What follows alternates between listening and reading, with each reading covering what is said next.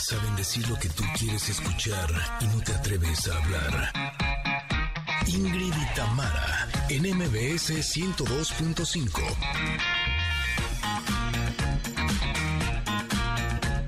Familia hermosa, feliz inicio de semana. Oiga, les tenemos un gran programa a todos ustedes porque nos acompañará en cabina la escritora Elisa Quejeiro, que nos viene a presentar el libro Una patria con madre, que cuenta la historia de la Malitzin, mejor conocida como la Malinche. Conectes, buenos días. Excelente lunes. Oigan, como ya es costumbre, nuestro amigo querido Paco Ánimas nos trae lo mejor de la agenda deportiva del fin de semana. En esta ocasión, los pormenores del Gran Premio de Francia y la participación de Checo Pérez. Además, haremos un viaje al pasado con la conexión retro a la década de los noventas, con una canción que fue un éxito de una de las bandas rockeras más importantes de nuestro país. Uy, buenísimo. Además, ¿saben qué? Como todos los días, pues el mensaje de la carta del comentarot, que no se pueden perder, por supuesto, y canciones viejitas y bonitas, porque hoy es lunes, así es que pasen esas canciones que les gustaría escuchar en este programa, porque por supuesto los vamos a complacer. Nosotras somos Ingrid y Tamara y nos escuchan en MBS, y así comenzamos. Ingrid y Tamara. MBS 102.5. Y que no pare la música. Don't Stop the Music de Rihanna. Este es un lanzamiento del 2007 y así estamos el día de hoy con la mejor actitud iniciando esta semana deseando que todos ustedes estén muy muy bien. Eh, gracias por acompañarnos. Este día tenemos un gran programa preparado para todos ustedes. Deseamos que lo disfruten enormemente y por eso saludamos con mucho gusto a la gente linda que está sintonizándonos en el 102.5 aquí en la Ciudad de México, pero también con mucho gusto saludamos a Córdoba que nos acompañan en FM Globo 102.1 también a Comitán, que están este día en EXA 95.7, también a Mazatlán, que nos acompañan en EXA 89.7, a Tapachula, que este día están en EXA 91.5, y también a Ciudad del Carmen, que eh, nos sintonizan en FM Globo 101.3 y en 950 AM. Y por supuesto que a quienes están en este momento escuchando el podcast, los saludamos con enorme gusto, ya sea si es la tarde o si es el fin de semana. Gracias por acompañarnos. Deseamos que este programa lo disfruten muchísimo. Y también me encanta saludar con mucho gusto a mi querida amiga Tamara Vargas. ¿Cómo estás? Aquí estoy presente, sí, todo bien. ¿Cómo les va, Connectors? ¿Todo bien? Espero que sí porque de este lado me estoy checando todo lo que tenemos en el programa el día de hoy y me encanta, me gusta. Ojalá que ustedes también les guste mucho y lo disfruten. Tenemos pregunta del día y queremos saber la respuesta, por favor. Fíjense, eh, ya les decíamos que más adelante vamos a hablar de una mujer, de un personaje controversial de la historia, la, Malinche o Malitzin. Eh, y seguramente Elisa Queijero nos va a derrumbar varios mitos sobre la Malinche. Así es que la pregunta que les hacemos el día de hoy es, ¿qué personajes de la historia o qué personajes polémicos les causan admiración y por qué. A lo mejor más bien ustedes creían que era de una manera y después se han dado cuenta que es de otra, o los eh, glorificaron y después se dieron cuenta que mm, no eran tan gloriosos, qué sé yo. Díganos por favor esos personajes polémicos, cuáles son que les causan admiración y díganos por qué. ¿Tú, Ingrid? Yo lo voy a pensar tú. Fíjate que alguien que me causa eh, sobre todo mucha curiosidad es eh, Santana, López de Santana, porque sí, este, lo tenemos como, y entonces él vende patrias, y entonces este, vendió eh, Texas. Eh, sin embargo, me parece por algunas de las cosas que he leído que era un hombre bastante inteligente, aunque muy ambicioso, en fin, como que uno tiene que irle rascando para saber, no quedarse con la primera impresión o con lo primero que se dice de, de los personajes de la historia, ¿no? Evidentemente han pasado muchos años y este, uno puede caer en contradicciones dependiendo de lo que lea. Así es que ese personaje, por ejemplo, me gustaría saber más sobre él, que lo que sí sé también es que él trazó el, el, estado de Veracruz fue trazado por él a caballo, fíjate. Es lo que sí. Que él dijo, aquí empieza y aquí termina. Y pues vamos, que eligió muy bien, si era inteligente. pero que tenemos de todo. Pero no, bueno, es, de esos personajes que, que, sí me gustaría saber más. Ustedes díganos, por favor, en arroba Ingrid Tamara MBS, cuál es ese personaje que les gustaría conocer más o que les causa admiración. Mientras nosotros les tenemos buenas noticias porque les tenemos regalos. Sí, ¿qué tenemos, Ingrid? Tenemos un pase doble para la exposición Viva mi selección, experiencia inmersiva. Y tenemos además dos pases dobles para que vayas a Cinépolis a ver tu película favorita en formato tradicional. Por eso, la primera persona que en arroba Ingrid Tamara MBS en Twitter nos diga, quiero los pases para eh, Viva mi selección, se llevará ese pase y quien diga que quiere ir al cine, también les damos el del cine. ¿Va? Ándele, se, lo llevo, se lo llevo. Arroba Ingrid Tamara MBS. Vamos a ir a un corte regresando. Tenemos más para ustedes. Quédense con nosotras en el 102.5 MBS. Es momento de una pausa. Ingrid y Tamara en MBS 102.5.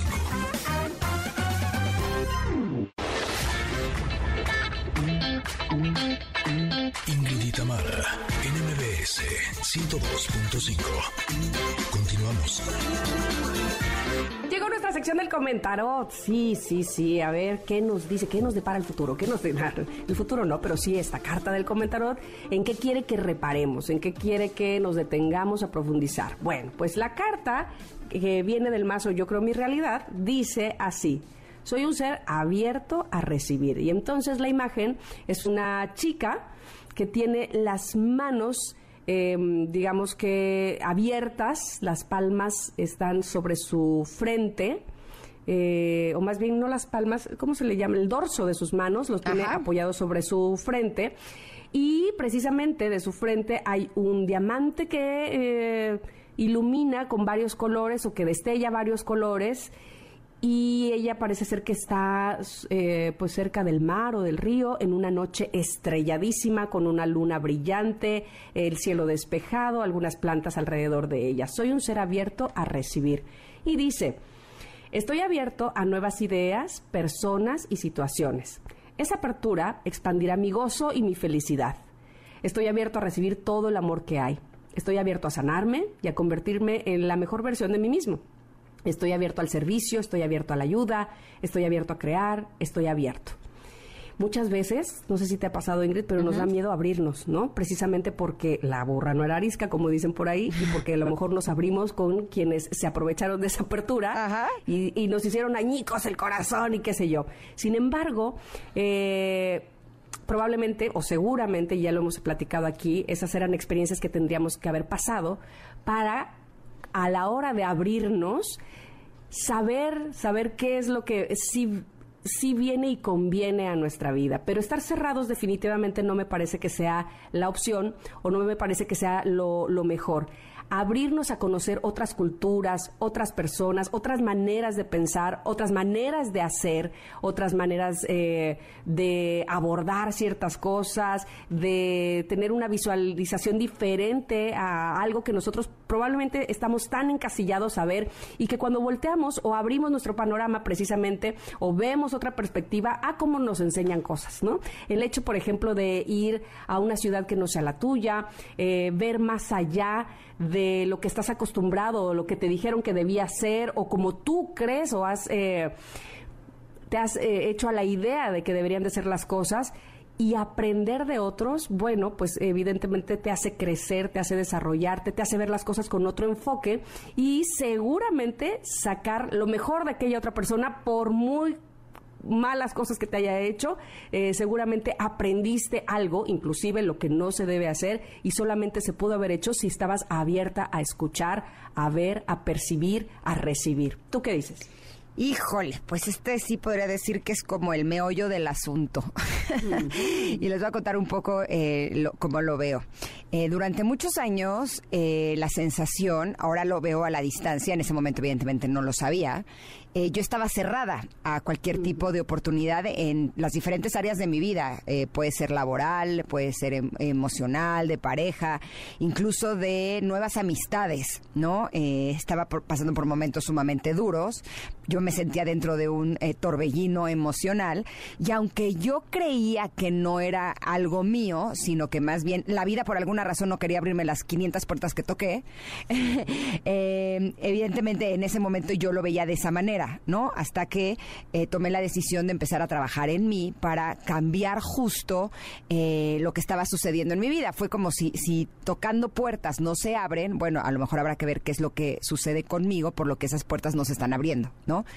Y es curioso porque sí podría decirte que el resumen de, del trabajo de estos años tiene que ver con la apertura, con la apertura principalmente del corazón.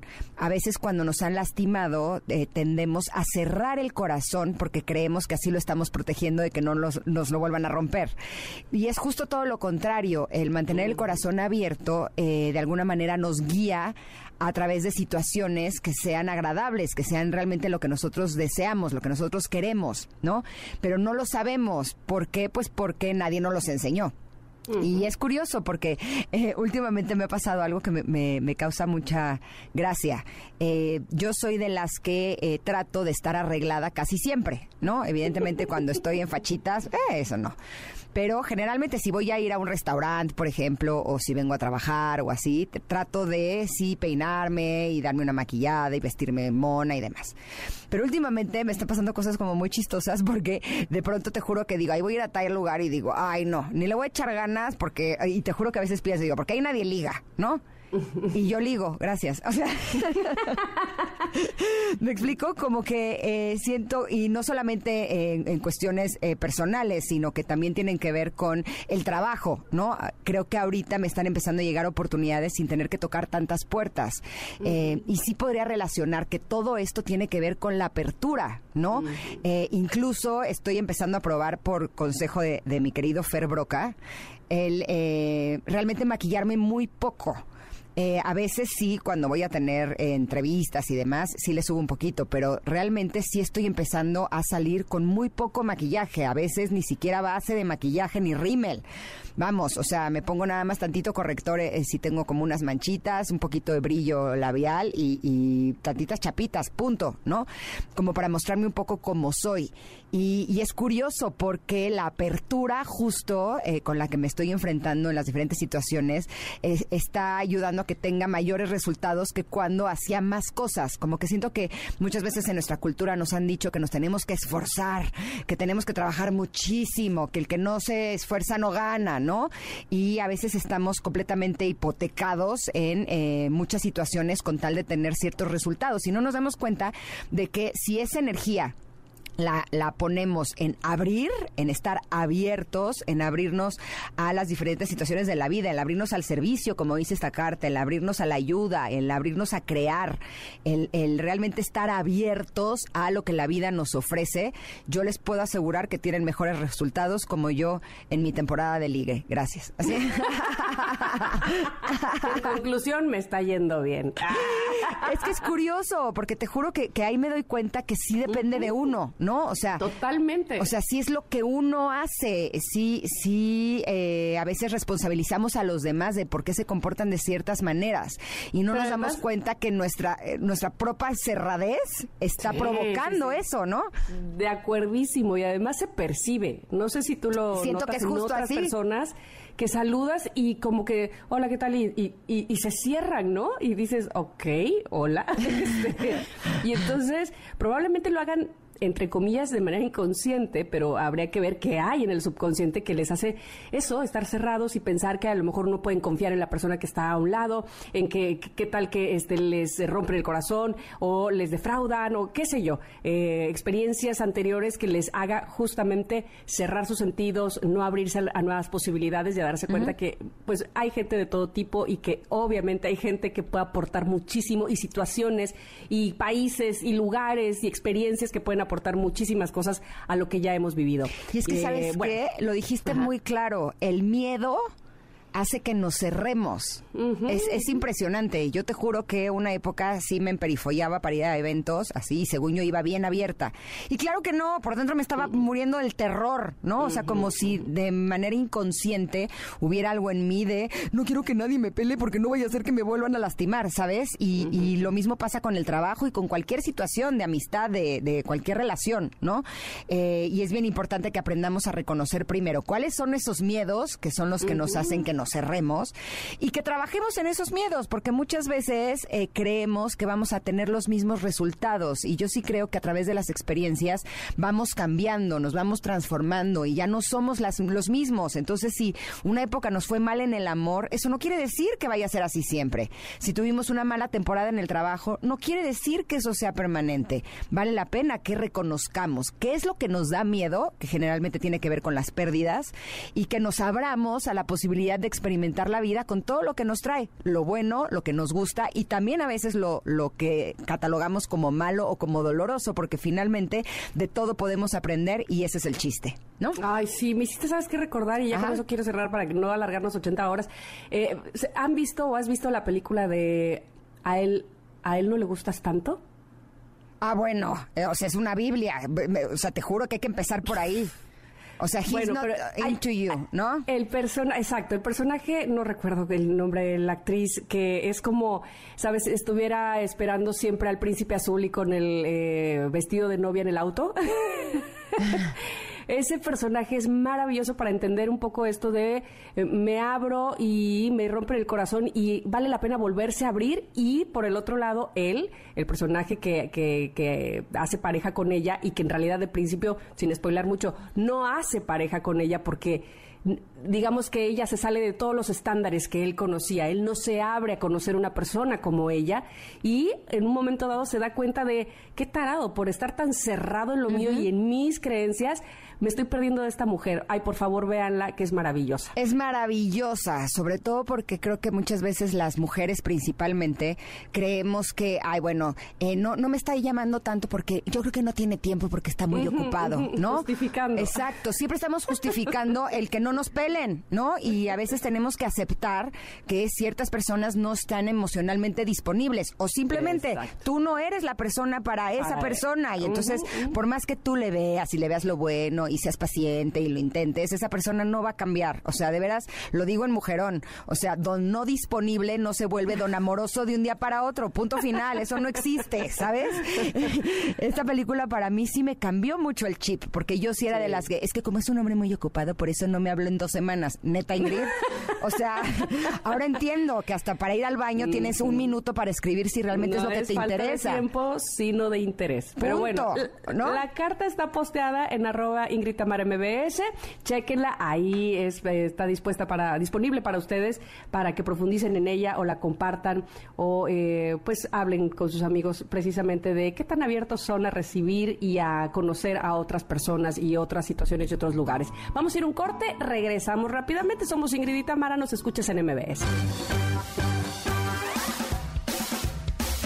Es momento de una pausa. Ingrid y Tamara 102.5.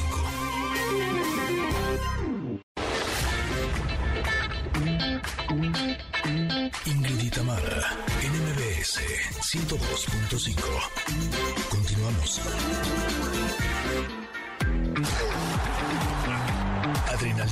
Y emoción deportiva con Paco Ánimas.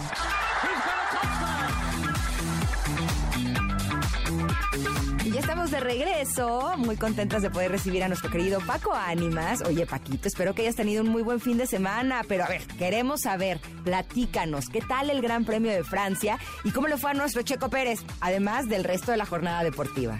¿Cómo están, Ingrid Tamara? Buen lunes, excelente lunes, 25 de julio. Arrancamos con la información deportiva. El Checo Pérez no le fue nada bien en la Fórmula 1 el fin de semana y termina por perder la posibilidad de podio. Se dejó rebasar de una manera infantil, marcan los expertos, y con esto, eh, pues el Checo Pérez no pudo estar eh, presente entre los tres primeros lugares. George Russell lo rebasó de una manera muy sencilla. Checo permitió el rebase y terminó por eh, quedar fuera fuera del podio en este Gran Premio de Francia, en el donde hubiera repetido el año pasado, lo había logrado. Sin duda que pues termina por ser una noticia triste para Checo, que no le ha ido nada bien en las últimas fechas. Por otra parte, en el fútbol europeo, Johan Vázquez se consolida como titular, volvió a brillar en pretemporada con el Cremonense. Entonces, eh, haciendo bien las cosas, Johan, en el fútbol europeo. Y mencionarles también que eh, Tatiana Flores renovó con el Chelsea Woman, la futbolista mexicana, hermana de Silvana Flores, que juega en las Rayadas, y de Marcelo Flores, que juega con el Oviedo de España. Ahora renovó con el Chelsea en Inglaterra. Mencionar también que eh, Héctor Herrera sufrió un corte en el partido del Houston Dynamo. para su suerte no hay nada de gravedad, solamente fue un corte a la altura de la ceja en un golpe con un contrincante. En el cierre de la jornada, ayer fue presentada Jenny Hermoso como nueva futbolista del Pachuca en el marco del partido de Pachuca contra Pumas. Jenny llega procedente del Barcelona de España y eh, pues aseguró a través de medios oficiales que dará todo por el equipo, vestirá la casaca número 10 y estará siendo parte del plantel de las Tuzas a partir de ya. Un equipo de Pachuca femenil que el día de hoy eh, juega en la liga, pero todavía Jenny no verá actividad. Vámonos con los resultados de la jornada del fútbol mexicano. El equipo de Chivas empató 0 por 0 con León, Rayados de Monterrey venció 3 por 0 al Querétaro, empató Mazatlán con Atlético de San Luis 1 por 1, el Necaxa venció a Juárez 1-0, el equipo de Toluca derrotó 2 por 1 a Santos en la cancha del Nemesio 10, empataron Cruz Azul y Puebla 2 por 2, Cholos eh, derrotó 2 por 0 América, el equipo de Tigres con el mismo marcador le pegó al Atlas de Guadalajara y Pachuca empató con Pumas en el cierre de la jornada 4 del Campeonato Mexicano. Tal parece que la salida de Santi Jiménez de Cruz Azul hacia el fútbol de Holanda al Feyenoord estaría cerrada y el delantero mexicano sería parte de este plantel a partir de ya. En las próximas horas podría ser oficial. Chicas, es lo que tenemos en la información deportiva. Me encuentran como arroba Paco Ánimas en cualquiera de las redes sociales, Twitter, Facebook, Instagram y seguimos platicando de toda la información que surja en el mundo del deporte. Gracias, excelente semana. Hasta aquí la información deportiva en este lunes, 25 de julio. Gracias, Paco, querido, porque siempre nos tienes toda la información deportiva muy puntual. Nos escuchamos el próximo lunes. Y nosotras vamos a ir un corte. Vénganse con nosotras y regresen también, porque por supuesto tenemos muy buen programa, especialmente para ustedes. Aquí en MBS estamos Ingrid y Tamara. Es momento de una pausa. 102.5.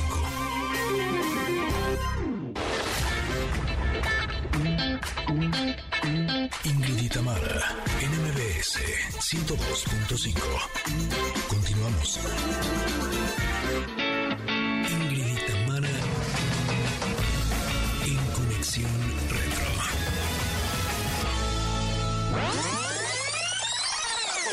Creo que ahora sí que propios y extraños, o como se dice, este, que quienes vivimos la época, pero quienes no la vivieron, cantan esta canción, ¿no? Que se ha vuelto todo un clásico, sin duda alguna. Afuera, afuera es una canción del grupo de rock mexicano Caifanes, incluido en el álbum El Nervio del Volcán, como primer sencillo y como el track número uno. Y esta canción le otorgó al grupo Caifanes mucha popularidad y fama en toda Latinoamérica, en Estados Unidos también. Tal fue el impacto del disco El Nervio del Volcán, así como de este sencillo llamado Afuera, que fueron invitados a realizar un MTV Unplugged.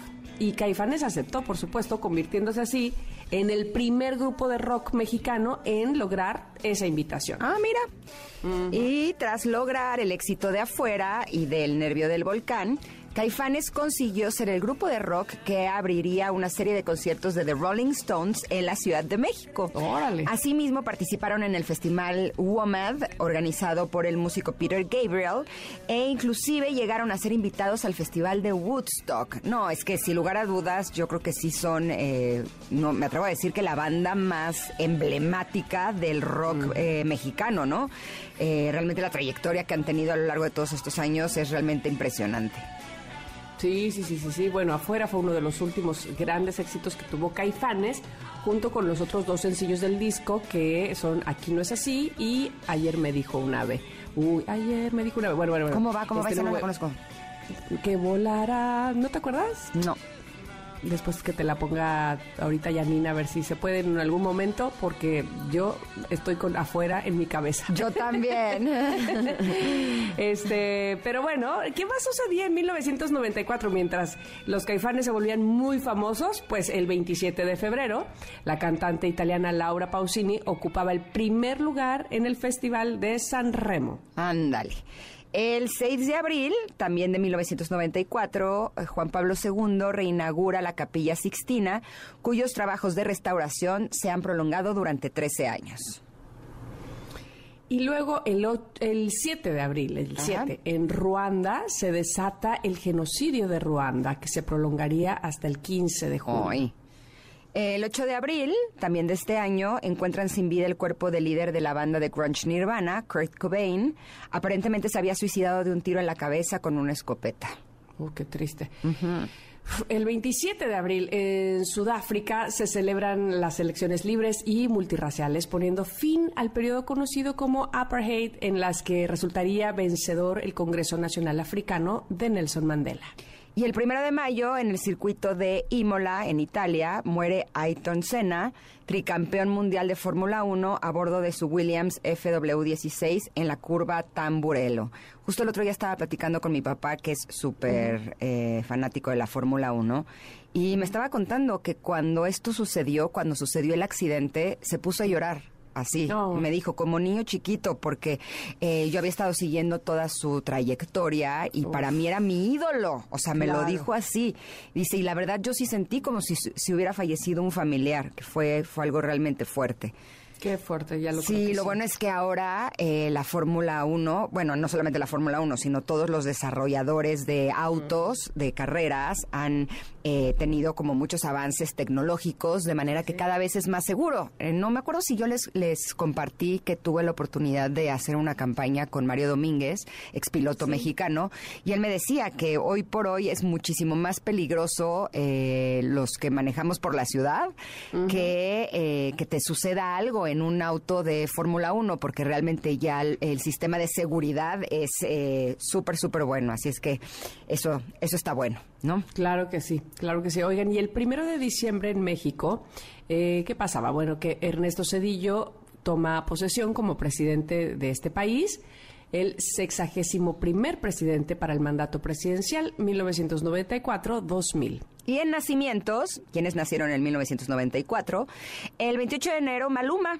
cantautor y artista colombiano.Órale, En el está bien 94, chiquito. Maluma, en el 94, ¿quién nace? Ah, sí. Está chiquititito. O sea, tiene 28 años. ¿Qué chico eres, Maluma? Sí, está muy Ponte a chiquito. hacer tarea.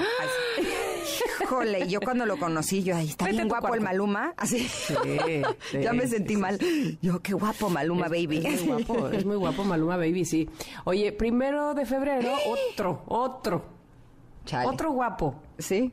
Harry Styles, cantante y actor británico. No, bueno, ahí les va otro guapo de este año. Primero Oh, de marzo, Justin Bieber, el cantante canadiense. Mm, Y luego ya ahí se acabaron los guapos, pero cumpleaños Bad Bunny también el 10 de marzo del 94, más bien nació. Amo tu sentido del humor. Lo amo. Eh, eso y cuando hablas con José Ramón Zavala son mis cosas favoritas de la vida. También 16 de marzo eh, eh, nació Camilo, cantante colombiano. Mira, puro, puro eh, actual exitoso. Sí, ¿eh? O sea, ¿Qué Maluma? Harry Styles, Justin Bieber, Bad Bunny, Camilo y cerramos con Sebastián Yatra, que también es del 94, pero del 15 de octubre. Wow. ¿Sabes qué? Todos los del 94 nos están invadiendo ahorita. Yo la verdad conocía muy poco de Sebastián Yatra. De hecho, en alguna ocasión fui a una entrega de premios o fui a un evento, no me acuerdo. Creo que era de una revista.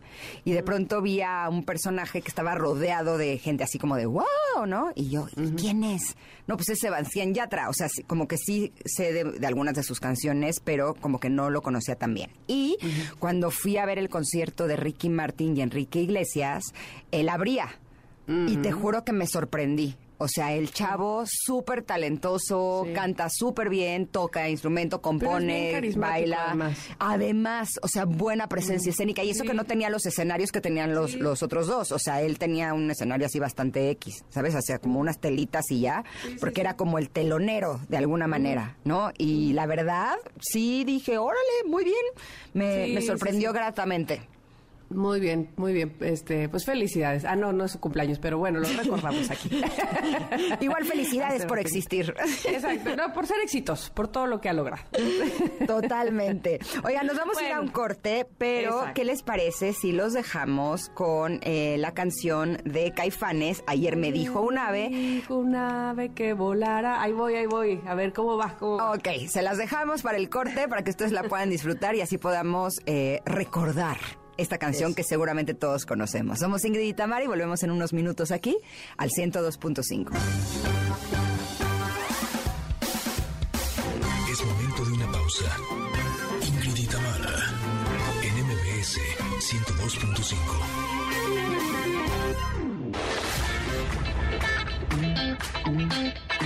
Ingrid y Tamara en MBS 102.5. Continuamos. thank you Familia, en la primera hora de Ingrid y Tamara, Paco Ánimas nos trajo el reporte de la jornada deportiva del fin de semana. El Checo Pérez no le fue nada bien en la Fórmula 1 el fin de semana, termina por perder la posibilidad de podio, se dejó rebasar de una manera infantil, marcan los expertos, y con esto, eh, pues el Checo Pérez no pudo estar eh, presente entre los tres primeros lugares. George Russell lo rebasó de una manera muy sencilla, Checo permitió el rebase y terminó por eh, quedar fuera del podio en este Gran Premio de Francia. Jole, y en unos momentos estamos muy contentos porque vamos a platicar con la escritora Elisa Quejeiro sobre el libro Una patria con madre, la historia de la Malinche. Somos Ingrid y Tamara y estamos aquí en MBS. Continuamos.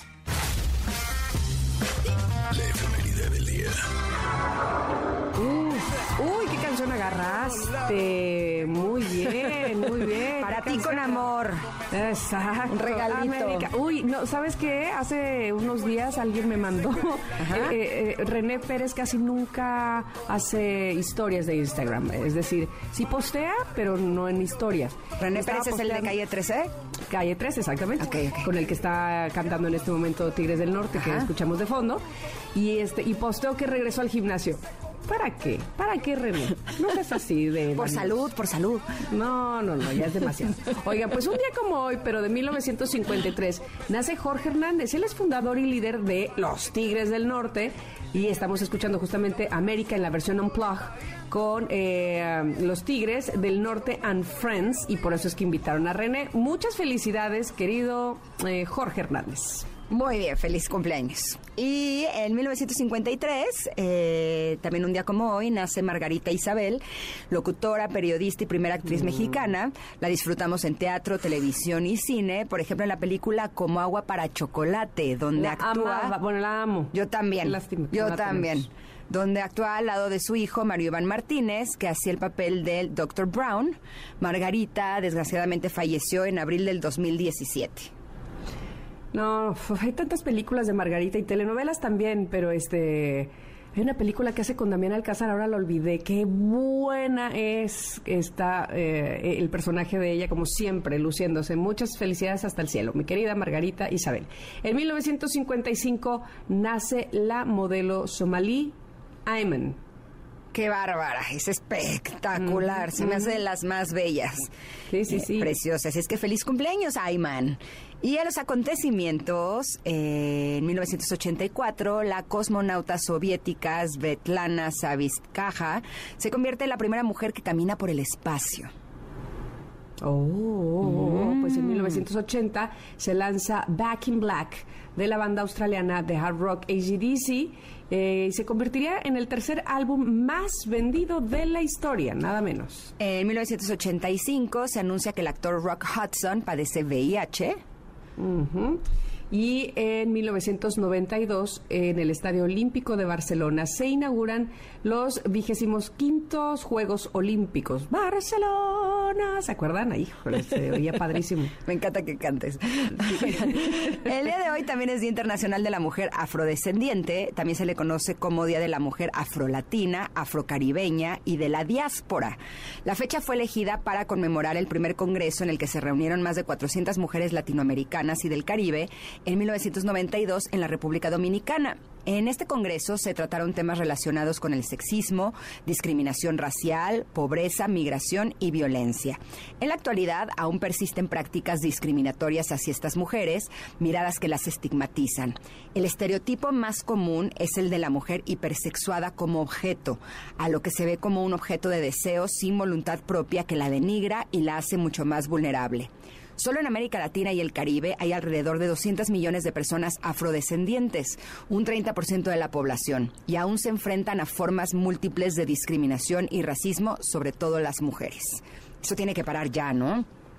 Totalmente, qué importante eh, hacer o puntualizar estos días internacionales, de verdad, porque muchas personas podrían decir, ¿para qué? ¿De qué sirven? Pero es que eh, es importante poner el foco ahí, ¿no? Saber que existen eh, estas problemáticas y sobre todo no pasarlas de largo. No, y darnos cuenta cuáles son las áreas en las que aún tenemos como sociedad que trabajar. De acuerdo. ¿no? De acuerdo. Hemos tenido invitados de la comunidad LGBT, hemos tenido también invitadas que están justo en esta lucha por la equidad entre hombres y mujeres y es importante que seamos conscientes que la discriminación es completamente inaceptable en cualquiera de las áreas, ¿no?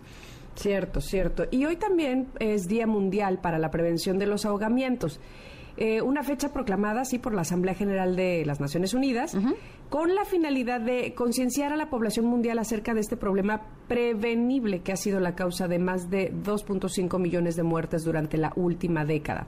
El ahogamiento es definido como un proceso mediante el cual una persona afectada puede sufrir dificultades respiratorias ocasionadas por sumersión o inmersión en un líquido. ¿Listo? Estas son las efemérides del día de hoy. Eh, deseamos que las hayan disfrutado. Nosotras nos vamos a ir a un corte, pero regresamos porque tenemos todavía mucho más para ti aquí en Ingrid y Tamara. Volvemos. Es momento de una pausa.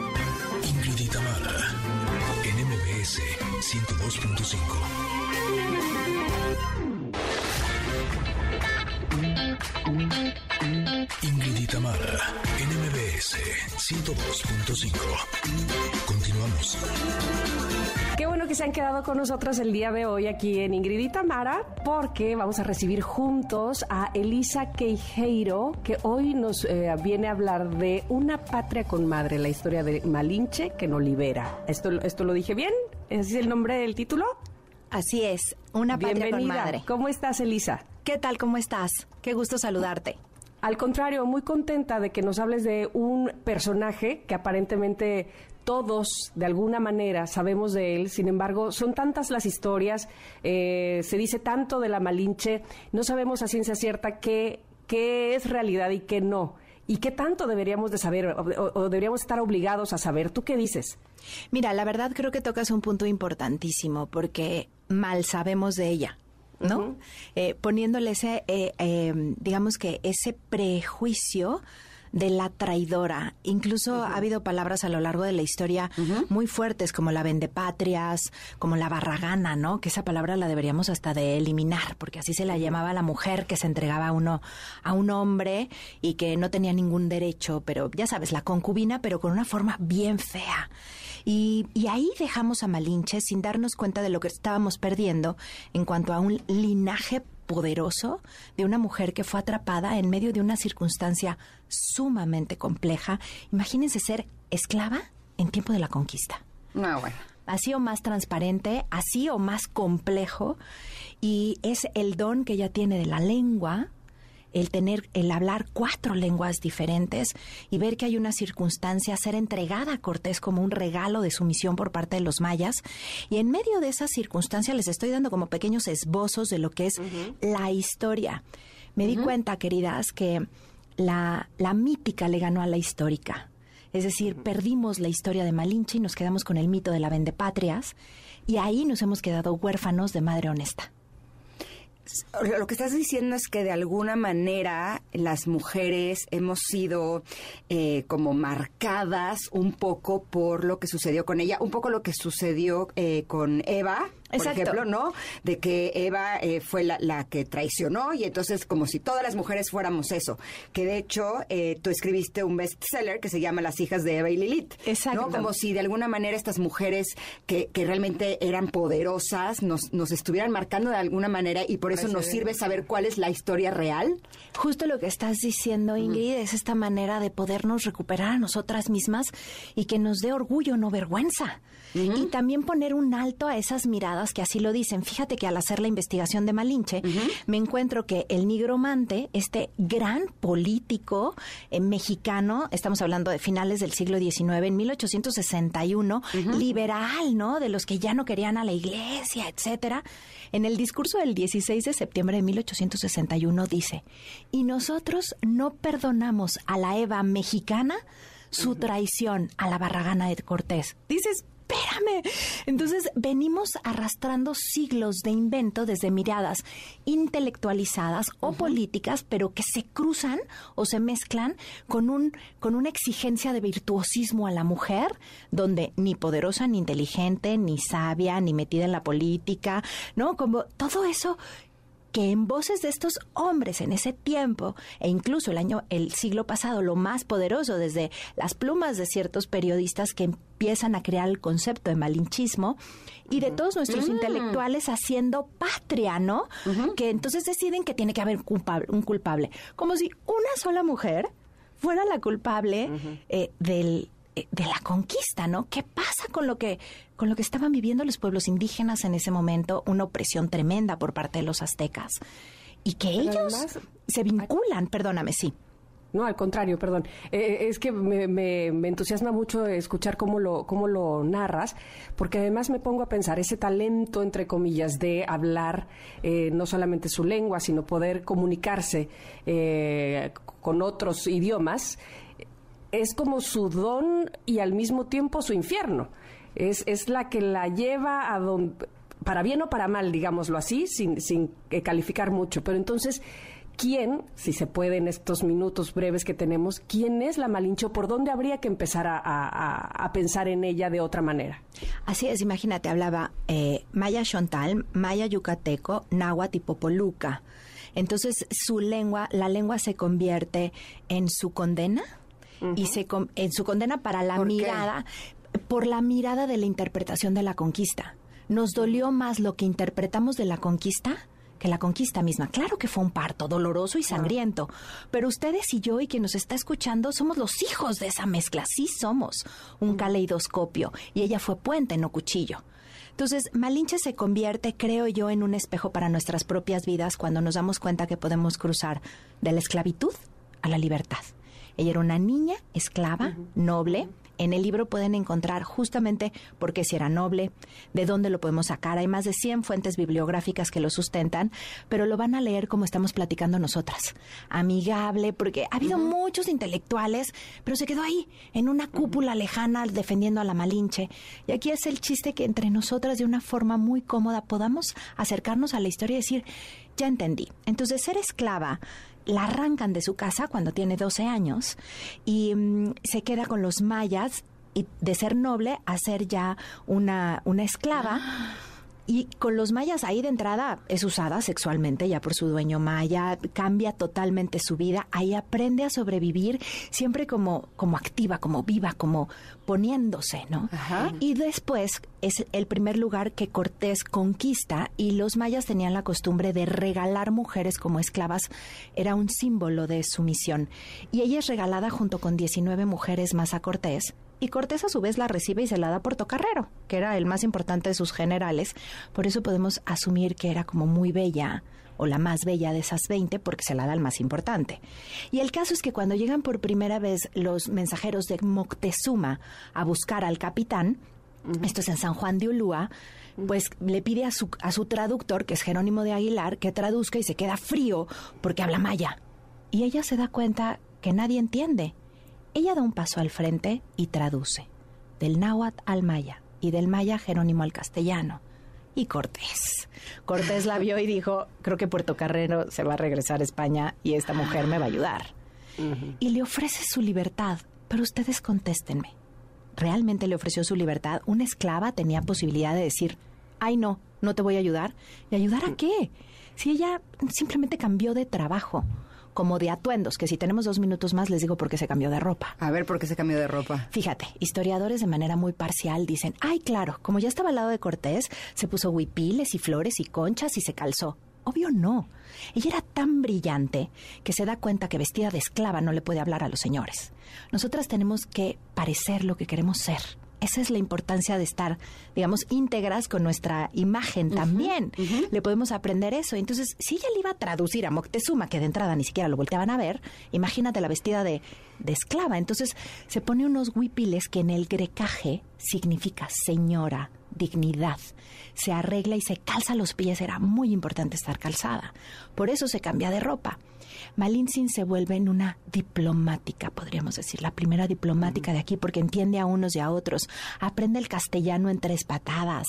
O sea, verdaderamente, entre eso y cómo regresa a su casa, pasados dos años de la conquista, yo digo, ella, ella sí es mi madre. ¿no? Ella sí es mi madre indígena, aunque yo tenga color blanco y sea güerita, porque obviamente soy hija del mestizaje, ¿no? Eh, es lo último que les cuento porque sé que tenemos pocos minutos. ¿Me da o no? Ay, sí, Est- sí, estás sí. tocando mi corazón. Esta plática con Elisa sobre Malinche está sumamente rica, pero tenemos que ir a un corte. Vamos y volvemos. Somos Ingrid y Tamara y estamos aquí en el 102.5.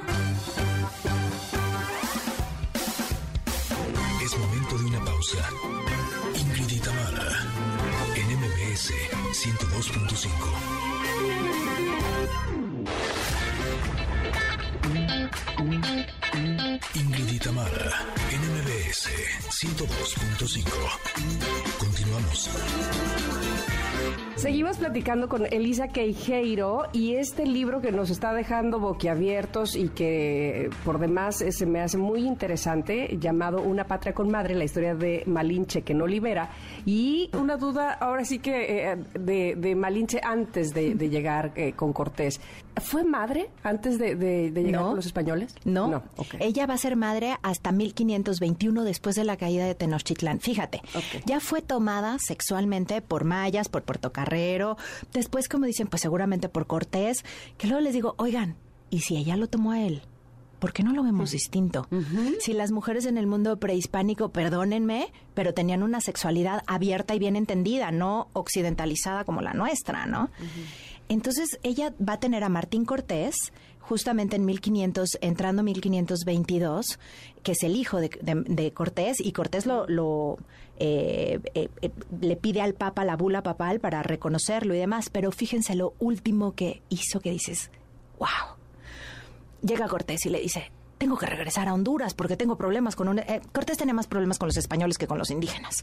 Hay una revuelta y Malinche así como, pues no me vienes a avisar. O sea, Malinche ya vivía sola en su casa en Coyoacán, ¿no? Con su hijito. Él le dice, ¿quieres que vaya contigo? Sí. Muy bien, estas son mis condiciones. No más concubina, no más mujer a expensas de que un hombre responda o no. Me vas a casar con el capitán que yo elija y quiero dos encomiendas como dote. Las encomiendas eran los territorios que les daban. Y entonces Cortés, ok, eligen a Juan Jaramillo, que era el mejor de los capitanes disponibles que quedaba. Después le dice, ¿qué encomiendas quieres? Y le dice, Olutla y Tequiquipaque. Y Cortés así de, ¿por qué si están lejos y son pobres? Porque es la casa donde ella fue arrancada como esclava. O sea que regresa a su territorio y nos queremos imaginar que a lo mejor vio- volvió a ver a su madre como la señora de ese territorio, no como la india- indígena esclava, ni como la concubina de quién sabe quién, sino como una, ella entendió a los españoles, dijo, hasta que yo no me case, estos señores no me respetan. No, no era como el mundo también indígena. Entonces, imagínense con qué dignidad pidió lo que le correspondía y cambia por completo su vida. Ese es el espejo que hay que recuperar de la Malinche. No sé si les está, les está pasando esto con Nectars, pero eh, por un lado eh, estamos en shock de darnos cuenta que la historia nos la han contado de forma eh, equivocada. por otro, se me está antojando muchísimo leer este libro porque quiero saber más. Quiero saber más eh, de esta mujer que nos la vendieron de una manera y que por lo visto era un, mujerón, era eh, una mujer con una fuerza impresionante que, que en una cultura como la nuestra y más en esa época, evidentemente requería de muchísimo, de muchísima fuerza y de muchísimo valor para poder eh, pedir lo que ella quería, lo que ella deseaba. Dime una cosa, Elisa, toda esta información eh, ¿de dónde la sacaste? Porque es, oro puro. Es oro puro, mira, es una combinación de las fuentes tradicionales para comprender quién la narró y de qué manera, es decir, desde los españoles, que ojo, ¿eh? El primero es Bernal Díaz del Castillo, le llama Doña Marina, la adoraba, la pone, era más difícil que la admiraran los españoles con herencia medieval que sometían a las mujeres que los propios indígenas. Entonces, tengo las fuentes tradicionales españolas, también las indígenas y muchas actualizadas por parte de etnohistoriadores. Y sabes que eh, Camila Townsend descubre y saca a la luz los juicios de la hija de, de, Marina, porque así se va a llamar después, Malinche se va a llamar Marina, eh, que se llama María Jaramillo, es la hija de este matrimonio que les digo. Son 10 años de juicios donde van españoles indígenas a hablar del carácter y la personalidad de Malinche. Entonces, ustedes en el libro van a ver que son 100 fuentes, un poco más de 100 fuentes bibliográficas. Nada más. revisadas, cinco años. Además, si lo ven, es muy delgadito, no llega ni a, los ni a las 200 páginas, porque sí considero que, que el ser conciso, que el ser amigable en la lectura acerca a la gente, no, no poner como una distancia ahí intelectualoide, digo yo, pero que sí está bien sustentado. Y luego eh, a mí me fascina narrar historias, ¿no? Creo que soy más narradora de historias que escritora de historias. Entonces le agregamos, porque la pandemia no los heredó, QRs. Trae 13 QRs con información adicional que en lugar de tener pies de página muy grandes, tú pones tu, tu, tu dispositivo, tu teléfono, y entonces te narro el QR, ¿no? Te digo que es un chivo expiatorio, te hablo de Cortés aparte, te hablo de la Virgen de Guadalupe, ¿por qué nos quedamos con Guadalupe y desechamos a la Malinche? Entonces, la idea es acompañar al lector, es acercarlo a tener un buen rato, pero yo creo que la información tiene que tener sentido y el conocimiento salirse de los libros y que nos sirva en el presente. Y cuando ustedes la estén pasando difícil, decir, híjole, esta mujer iba a pie cruzando México en medio de guerras, ok, Elisita, ponte las pilas, levántate de la cama y nada de quejas, ¿no? Si creemos que ahora hay machismo, pregúntele a la Malinche. Exacto, y a los herederos de la, de la Malinche, o sea, el virreinato, en la época de después de la revolución, los liberales, los conservadores y nuestros grandes intelectuales del año del siglo pasado que haciendo una patria, pues se equivocaron de manera muy fuerte al poner buenos y malos, ¿no? Creo que ya es tiempo de integrar, no, no de estar separándonos, no, que, que, creo que eso es eso es lo importante. Y pues sí, me atreví a hablar con con nombre y apellido de estos intelectuales y decir, híjole, ya no. Wow.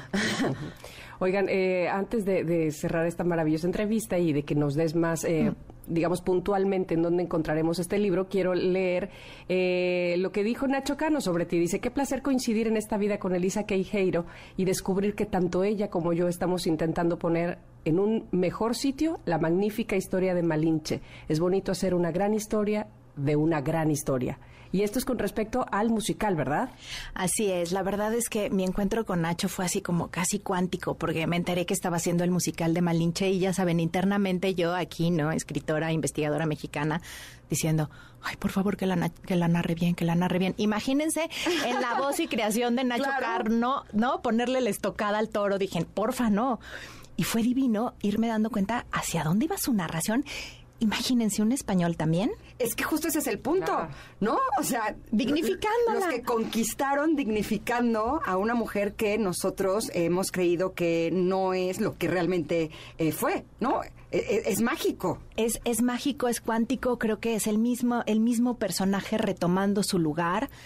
Y, Nacho lo está haciendo muy bien. Obvio, trae así sus toques románticos, ¿no? Él lo convirtió en una historia de amor. Yo digo que Hernán Cortés no sabía amar. Y probablemente Malinche se dio cuenta que no era un puerto seguro. Dijo, mm, déjenme voltear a otro lado, ¿no? Pero, pero fue divino trabajar con él, eh, atento, estudioso. Recorrimos Teotihuacán, recorrimos antropología, recorrimos Templo Mayor, explicándole la historia. Y luego imagínense un 13 de diciembre Villa de Guadalupe y yo, Nacho, no sé si es buena idea que estemos aquí.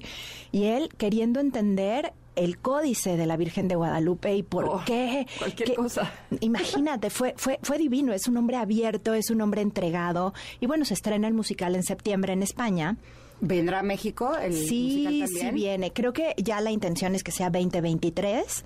Eh, viene a México, también está hecho en, en, en inglés, entonces creo que va a Las Vegas y va a Londres. O sea, es un musical que yo llegué así muy intelectual, muy propia a la entrevista y me puso la música y yo lloraba, ¿no? De escuchar, imagínense esas creaciones así como el Capitán Scott y este el Dalai Lama, hoy no me puedo levantar, ahora contando la historia de México. Es, un, es una honra que está haciendo a México.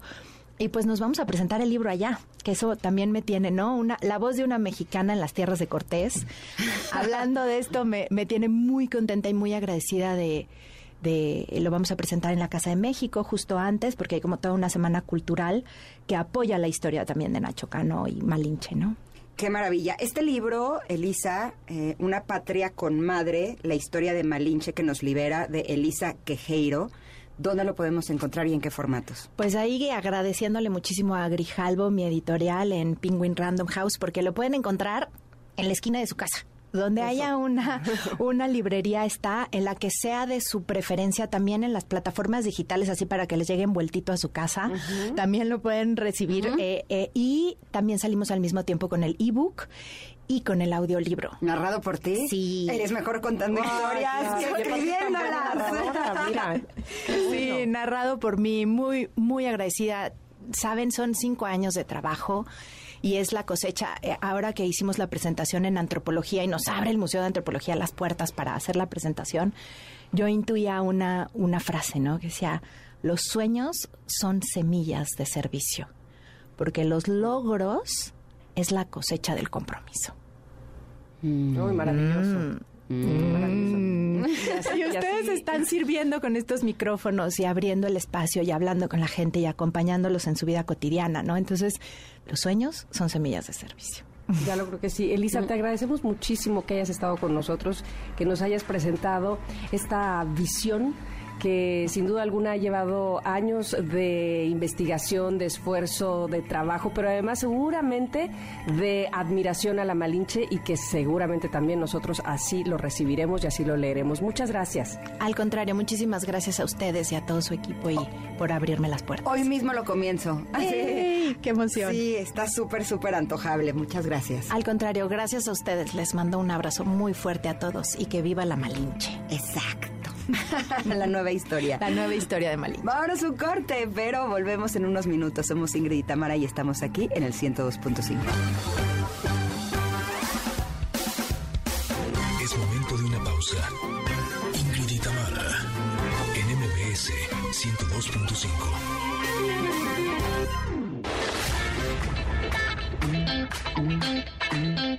y Tamara, en MBS 102.5. Continuamos. Ay, esto se acabó, muchachos y muchachas connectors, pero pues este, por supuesto tenemos más de entrada. Aquí en MBS se pueden quedar con la gratísima compañía de nuestro amigo Pontón, ¿verdad, Ingrid? Exacto, disfruten mucho de su programa Estilo de Vida Digital. Nosotras regresamos mañana con este programa de Ingrid y Tamara. Que tengan un hermoso día. Bueno, bye. Ingrid y Tamara te esperan en la siguiente emisión. MBS 102.5.